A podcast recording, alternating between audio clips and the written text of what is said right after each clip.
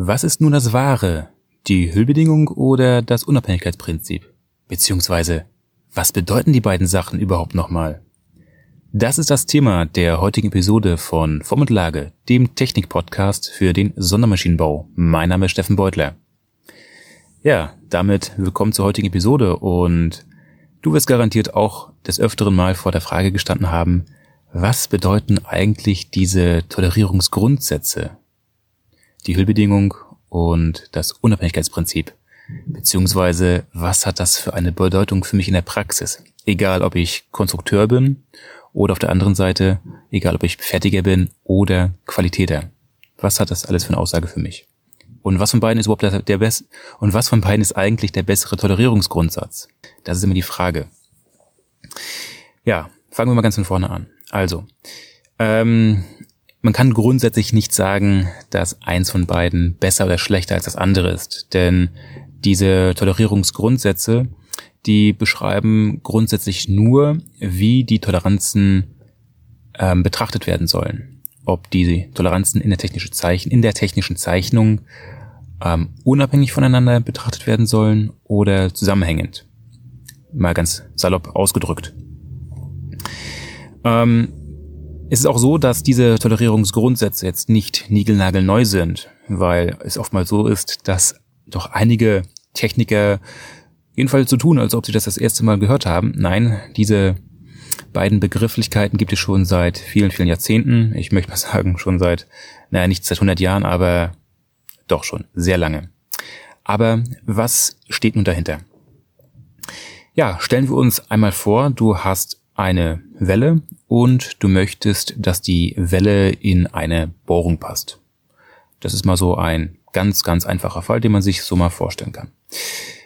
Ja, was sich jetzt interessiert ist, dass die Welle von seiner Maßhaltigkeit und der Formabweichung maximal so stark abweicht, dass die Welle immer noch in die Bohrung hineinpasst.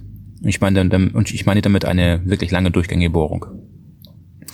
Das heißt, dich interessiert dann eigentlich nicht wirklich, wie die einzelnen Toleranzen aussehen, egal ob es das Maß oder die Form ist, sondern wie alles zusammenhängend zusammenpasst, sodass es wirksam, sodass das wirksame Maß hinreichend klein bzw. groß ist, damit die Welle auch in die Bohrung passt. So, und damit verfolgen wir sozusagen die ähm, Hüllbedingung als Tolerierungsgrundsatz welche besagt, dass alle Maß- und Formabweichungen innerhalb der Maßtoleranz enthalten sein sollen. Und die Frage ist natürlich, ja, wie erkennt man das denn auf der Zeichnung, dass das auch so ist und so gemeint ist von dem Konstrukteur? Das erkennt man an zwei, ähm, wie soll ich sagen, also man kennt es einmal daran, dass entweder auf der gesamten Zeichnung die Hüllbedingung als Tolerierungsgrundsatz festgelegt wurde. Das heißt, man hat im Schriftfeld hinter der Allgemeintoleranz ein Strich E stehen oder man hat hinter der ISO äh, 14405 nochmal eine E im Kreis stehen und das ist dafür ein Indiz, dass auf der gesamten Zeichnung die Hüllbedingung als Tolerierungsgrundsatz gilt. Eine andere, eine andere Möglichkeit, das entsprechend darzustellen, ist, dass man hinter die einzelnen Maße ein E im Kreis schreibt. Zum Beispiel, man sagt, die Welle soll einen Durchmesser haben von 20 plus minus 0,1.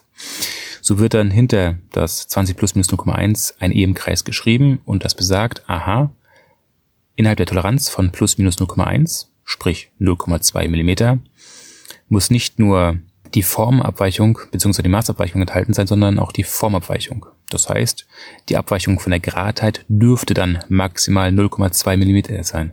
Oder die Abweichung auch 0,2. Es ist allerdings auch wiederum alles mit Kontext zu betrachten denn der wirksame Durchmesser darf die 20,1 niemals unterschreiten, denn wir haben ja vorgegeben, dass der Durchmesser der Welle 20 plus minus 0,1 sein soll. Das ist der Tolerierungsgrundsatz äh, mit der Hüllbedingung. Was hat das alles allerdings für Folgen? Die Folge dahinter ist, dass man natürlich toleranztechnisch ziemlich eingeschränkt ist. Und die Fertigung ist auch entsprechend aufwendig.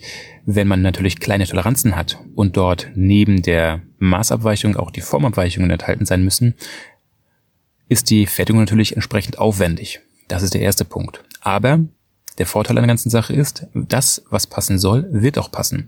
Deswegen wird für zum Beispiel Passbohrungen oder Passstifte, also immer dann, wenn etwas, wie gesagt, passen soll, auch die Hüllbedingung verwendet. Auf der anderen Seite ist, so heißt es in der Norm, ist auch so, dass ähm, diejenigen Geometrieelemente, die entsprechend nach der Hüllbedingung toleriert wurden als Tolerierungsgrundsatz, dass die auch zu prüfen sind. Und zwar genauer gesagt nach dem Taylorischen Grundsatz, also Grundsatz nach Taylor, welches besagt, dass man eine Gut- und eine Ausschussprüfung durchführen soll. Wir kennen das beispielsweise bei Bohrungen mit dem Grenzleerdorn. Sprich, eine Seite für, muss reinpassen für gut und die andere Seite darf nicht reinpassen für, den, für die Ausschussprüfung. Denn wenn die Gutseite nicht reinpasst, muss man die Bohrung beispielsweise nochmal nacharbeiten, weil der entsprechende Durchmesser, also der wirksame Durchmesser ähm, zu klein ist. Und wenn die Schlechtseite hineinpasst, ist es Ausschuss, denn dann wurde die Bohrung zu groß gefertigt. Das gleiche gibt es natürlich auch nochmal für Wellen. Dann nutzt man allerdings ähm, die Rachenlehre. So, man merkt schon, ja, der Tolerierungsgrundsatz Hüllbedingung, der ist ganz schön kostenintensiv. Denn wie gesagt, alle Toleranzarten sind innerhalb der Maßtoleranz enthalten, also alle Maß- und Formabweichungen. Punkt eins und Punkt zwei: es ist immer eine Prüfung durchzuführen. Also passt oder passt nicht. Wie sieht es eigentlich mit dem ähm, alternativen Tolerierungsgrundsatz aus? Und zwar dem Unabhängigkeitsprinzip. Bei dem Unabhängigkeitsprinzip ist es so, dass dort alle Toleranzen separat für sich betrachtet werden und auch komplett ausgenutzt werden dürfen. Soweit, so gut. Was heißt das im Detail? Das heißt, dass äh, sich hier zum Beispiel, wenn wir wieder zurück auf die Welle kommen, der wirksame Durchmesser der Welle nicht nur nach dem Maß richtet, also nach dem Durchmesser, sondern auch nach den entsprechenden Formabweichungen, welche da wären zum Beispiel die Abweichung von der Rundheit und der von der Gradheit, so dass dort das wirksame Maß immer ermittelt wird über den Durchmesser zuzüglich der Formabweichung. Das heißt, wir können grundsätzlich wir können grundsätzlich mal annehmen und auch behaupten, dass das Unabhängigkeitsprinzip der Tolerierungsgrundsatz ist, welcher am wirtschaftlichsten ist. Denn, wie schon gesagt, es sind nicht mehr alle Maß- und Formabweichungen innerhalb der Maßtoleranz enthalten, sondern es werden alle Maßtoleranzen und allgemein auch Form- und Lagetoleranzen für sich betrachtet. Das ist ein Vorteil. Der zweite Vorteil ist, es ist nicht ähm, vorgeschrieben, dass auch die ähm, dieses Maß immer geprüft werden muss.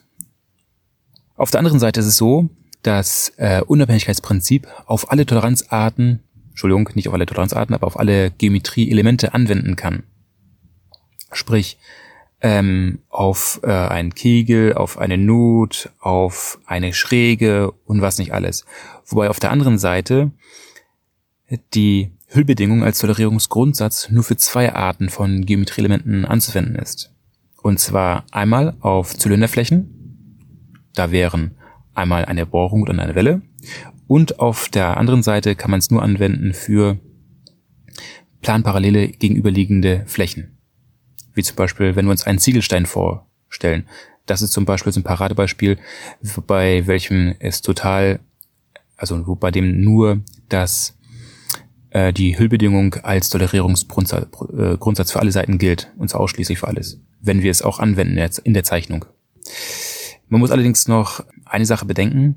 Es gab einen Vorläufer zu der jetzt äh, ISO 14405, welche die Hüllbedingungen beschreibt. Und zwar war das eine DIN-Norm. Ich glaube, die, die DIN 7168. Bin mir jetzt aber nicht ganz sicher. Ist auch relativ egal, weil die sowieso zurückgezogen wurde. Da hieß es jedenfalls, dass diese planparallelen gegenüberliegenden Flächen gleich groß sein müssen, damit der, damit die Hüllbedingung gilt. Das steht in der heutigen Norm nicht drinne, dass sie gleich groß sein müssen. Es steht aber auch nicht drinne, dass sie unterschiedlich, unterschiedlich groß sein dürfen. Das ist immer so ein bisschen schwierig ähm, und da ist die Norm nicht ganz eindeutig. Das heißt, naja, da kann es auch zu gewissen Diskussionsspielraum kommen, wenn sich da natürlich Kunde und Lieferant entsprechend nicht einig sind über das, was gefertigt wurde. Was kann ich nochmal zusammenfassend äh, sagen? was die beiden Tolerierungsgrundsätze betrifft. Also es gibt zwei Tolerierungsgrundsätze, Hüllbedingung und das Unabhängigkeitsprinzip. Beide haben ihre Vor- und Nachteile, beziehungsweise sind für gewisse Anwendungsfälle relevant. Man sollte die Hüllbedingungen immer dann verwenden, wenn man Fragestellungen hat im, in der Konstruktion oder in der Fertigung oder in, ja, in der Funktion genauer gesagt, wenn Teile zusammenpassen sollen. Beispielsweise ein Passstift in eine Passbohrung oder eine Welle im, äh, im Getriebekasten oder sonstige Sachen oder eine, einen Schlitten auf einer Führung, immer solche Sachen. Dann ist die Hüllbedingung als Tolerierungsgrundsatz wirklich von Vorteil. Denn das, was passt, soll auch passen und wird auch passen. Nachteil an der Sache ist nur, dass es sehr teuer ist, weil aufgrund dessen, dass alle Maß- und Formabweichungen innerhalb der Maßtoleranz enthalten sind, dass man natürlich wenig Toleranzbudget zur Verfügung hat. Punkt eins und Punkt zwei. Es ist immer eine Prüfung durchzuführen. Auf der anderen Seite haben wir das Unabhängigkeitsprinzip. Das gilt immer dann, also es gilt halt immer dann, wenn wir das, die Hüllbedingungen nicht anwenden.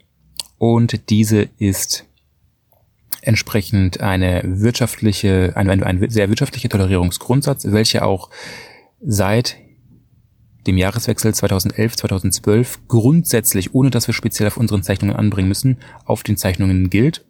Und es ist wirtschaftlich dadurch, daher, weil wir jede Toleranz für sich betrachten und jede Toleranz für sich auch ähm, vollkommen ausgenutzt werden darf und für sich separat geprüft wird ja, das macht halt wirtschaftlich und auch sehr, sehr vorteilhaft für viele Bereiche in der Technik.